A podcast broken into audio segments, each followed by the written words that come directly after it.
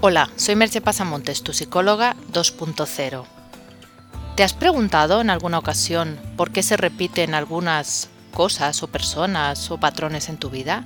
Tal vez es porque estás siguiendo, sin saberlo, un guion de vida.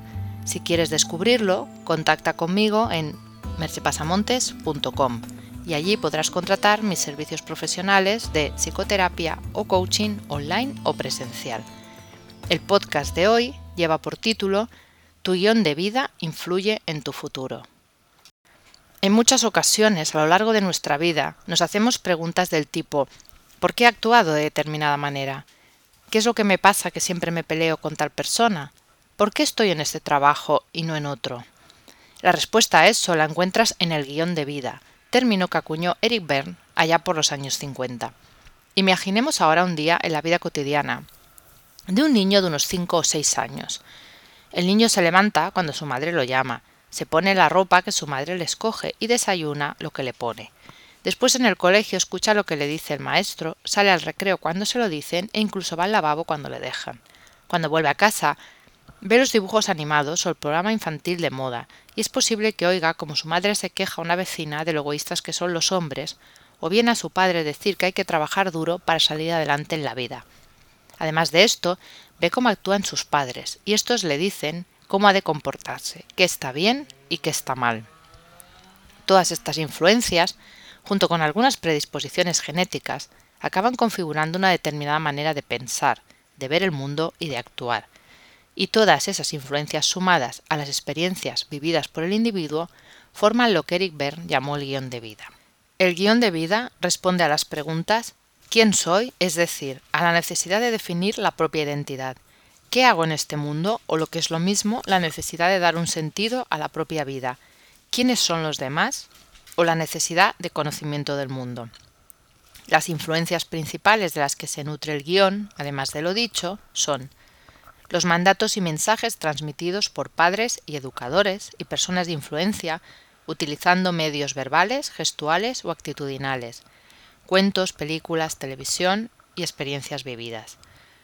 Todo este bombardeo que le llega al niño causa unas emociones en él y hace que se pregunte ¿qué tengo que hacer para ser querido?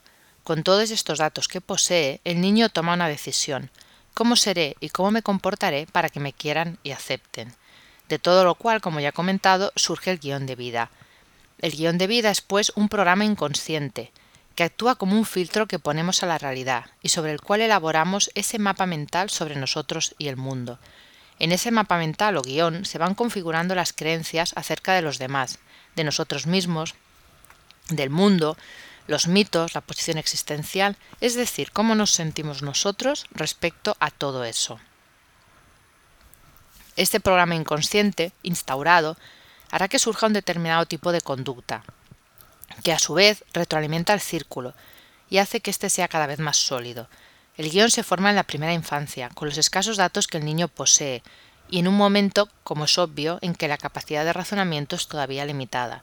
Estas decisiones condicionan la vida del individuo, ya que da respuestas prefijadas a situaciones determinadas.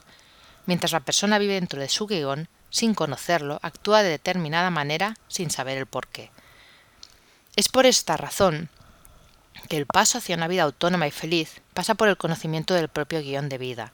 En mi trabajo con clientes he visto que conociendo su guion de vida y las influencias que lo formaron, pueden en el momento actual tomar nuevas decisiones sobre qué cosas quieren seguir manteniendo y cuáles por el contrario desean cambiar. En el momento presente tienen muchos más datos y mayor capacidad de razonamiento que cuando eran niños y por tanto pueden tomar nuevas decisiones que cambiarán su futuro. Tú también puedes cambiar tu futuro y hacerlo está en tu mano. Ejerce tu derecho a ser feliz. Y si no sabes cómo hacerlo, contacta conmigo y lo haremos juntos. Te dejo con una sola pregunta. ¿Conoces tu guion de vida? Hasta aquí el podcast de hoy. Puedes encontrar más información sobre el hablado en el podcast o sobre mis servicios profesionales de psicoterapia y coaching en mercepasamontes.com. Te espero en el próximo podcast. Bye bye.